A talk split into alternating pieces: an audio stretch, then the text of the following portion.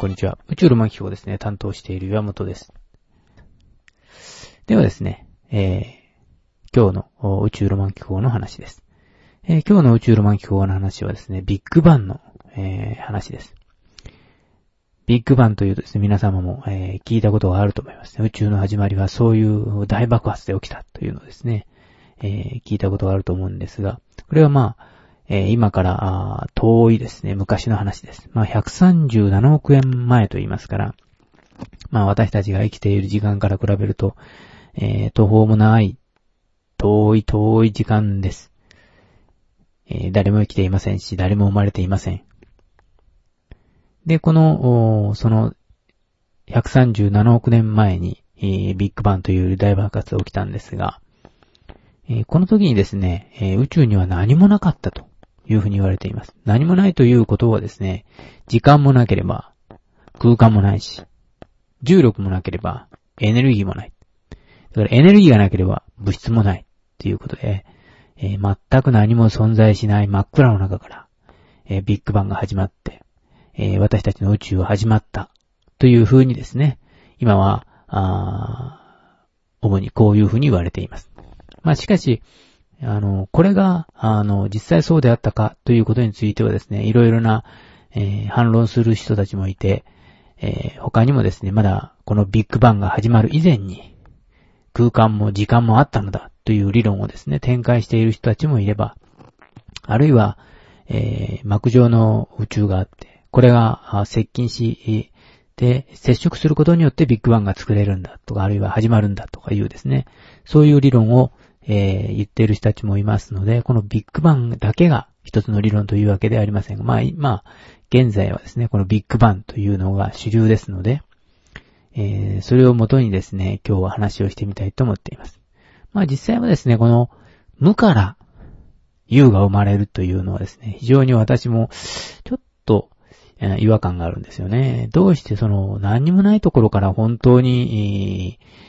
えーえーものができてきたりとかですね、エネルギーが発生したりするのかですね、どこかに、えーそのエネルギーをですね、発生する何かがなければ、無の状態から、えー、有の状態に移行するというのはですね、非常に無理があるのではないかと思っていますので、えーどこかにそういうエネルギーを発生するものがあって、そこから初めてエネルギーが放射されて、初めて物質やそういう、えー時間とか空間が生まれたのではないかというふうに私、個人的には思っていますけれども、まあ一応あの、この理論でいけば、何もなかったところから時間と空間と重力とエネルギーと、そして物質が生まれたということになっています。で、あの、よくあの、質問を受けるんですけれども、なんでエネルギーが物質に変わるんですか？っていうような話があります。で、エネルギーが物質に変わるというとですね、なんか変な感じですけれども、えー私たちの体自体もですね、これは、えー物質です。ということはエネルギー体です。えー仮にですね、私たちの体がですね、エネルギーに、えー換算されたらですね、多分あの地球が真っ二つになるのではなくて、えー消滅してしまうんじゃないかと思うようなエネルギー体になると思います。まあ、吹き飛ばしてしまうような、そういうエネルギー体になるのではないかと思います。非常に強力なエネルギーを持っていると思います。ただ、それが、えー完全にあの、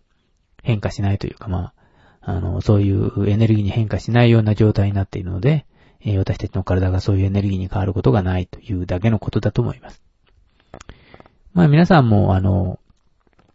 一般的に今使っている、まあ原子力発電所などが仙台にありますが、ああいうのが、えー核分裂反応というのでエネルギーを取り出しています。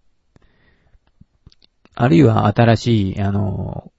方式では核融合反応ですね。あヘリウムから、あ水素からですかね。水素からヘリウムに変化するときに起きる、えーエネルギーを取り出して、えー電気を起こそうというようなものも行われているようですが。まあ、こういうようにですね、物質は変化するときにエネルギーを出したり、それから、原子核がまた新しいものが結合するときに、えーエネルギー発生してきます。で、こういうようにですね、やはり物質はエネルギーということになるのだと思います。で、この、ビッグバンが起きたときですね、えー高温高圧になるわけです。そして、すごいエネルギーが出て、高温になります。ということはですね、物質が何か生まれるわけです。で、ここで登場して生まれてくる物質は何かというと、えー、水素と、えー、ヘリウムですね。これがですね、えー、ほとんど、えこのビッグバンの時に生成される、あるいは出来上がるというふうに言われています。そして、え物質の、始めとなるものができた。というわけです。で、この状態でですね、え宇宙の状態にはそういうものがたくさん広がるわけです。で、徐々に、えー、宇宙は、えー、少しずつ、広がっていきます。で、広がっていくとですね、皆さんはあの、広がっていくというのはどうしてわかるんですかという話があるんですが、広がっていくのはわかるのはですね、これはですね、あの、ハープルという人がいたんですけれども、えー、昔の天文学者です。で、彼があの、遠い星はですね、赤く映ると。で、近くの星はそうは映らないということで、えー、赤方に、赤い方に変異しているということで、これは、遠い宇宙の方は遠ざかっていくのではないかということをですね、発見して、これによってですね、宇宙が、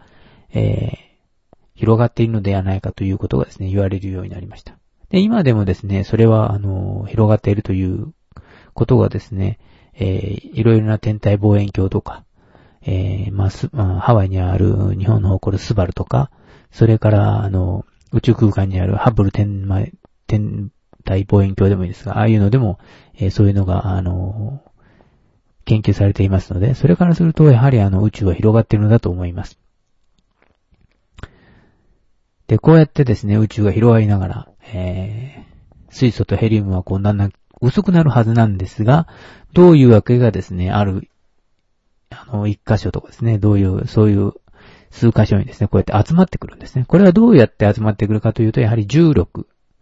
というものでですね、引っ張られて、だんだんだんだん集まってくるわけですね。水素とかヘリウムの原子核には、まあガス状で、えー、たくさん、あの、宇宙空間にはあります。で、まあ、よくですね、宇宙空間に行くと、あの、何もないんだとかですね、真空だと思っている人がいるかもしれませんが、え、やはり水素とかヘリウムのですね、原子核が、えー、空間の中にはですね、何個か、数個かですね、原子核があるわけで、えー、全く真空というわけではないわけですね。私たちの、よくあの、スペースシャトルなどが、えー、宇宙遊泳をしたりですね、えー、そういうのをしてますが、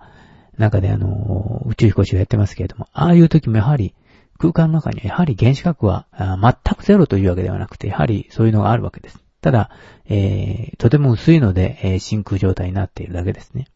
で、そういう真空状態の中にある水素とかヘリウムが、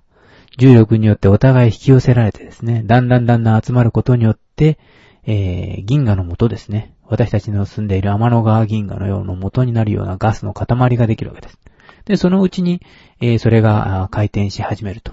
で、回転し始めれば、えー、徐々にですね、えー、そこに、あの、中心部に集まってきたガスは、徐々にですね、固まってきて、えー、まあ、最初の頃銀河の始まりの元になる、っている時はですね、今はあの、銀河系の中心部は光ってませんが、多分最初の頃は少し、えー、光っていたのではないかと私はあの、勝手に思ってますけれども。で、えー、そのうちにあの、たくさん、あの、中心部に落ちるような、えー、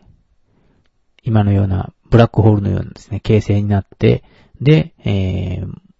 見えなくなったのではないかと思ってるんですけど、昔は少し光ってたのではないかと思いますけれども、これはもう私が考えていることです。で、だんだんだんだん集まってきて、そしてあの、ちょうど、えー、中心部から少し離れたところに、えー、我々の太陽系のですね、始まりとなる、えー、ガス音が誕生します。で、そこのガス音が誕生して、そして、その中心部にですね、太陽と元となるガスが徐々に集まっていって、はじめはゆっくりとぼんやりと、ただ、あの、これは摩擦熱で光っていたのと思いますが、だんだんじわじわと光り始めて、そのうちにガスがだんだんだんだん集まってくると、えー、水素が、燃え出すわけです。燃え出すというか、えー、燃え出すという表現は、私たちが紙に火をつけるような、ような感じで聞こえますけれども、燃え出すというよりも、核融合反応が起きて、水素からヘリウムに変化する、えー、核融合が起きて、そこでエネルギーを発散して、えー、光り始めるわけです。そしてその周りにあったガス雲の中から、え、地球型惑星と言われる水星とか、それから金星、そして地球、そして火星ですか。そういうですね、地殻を持った、えー、惑星が登場します。で、その外側にですね、えー、木星型の惑星と呼ばれる木星とか、土星とか、えー、そういう惑星がですね、外側に配列することになります。この配列もですね、あの、現在あの、たくさんあの、地球外惑星が、えー、発見されていますが、え、最近のそういう成果ではですね、どうも地球型惑星がまだ見つかっていなくて、まあ、いつかは見つかるのだと思いますけれども、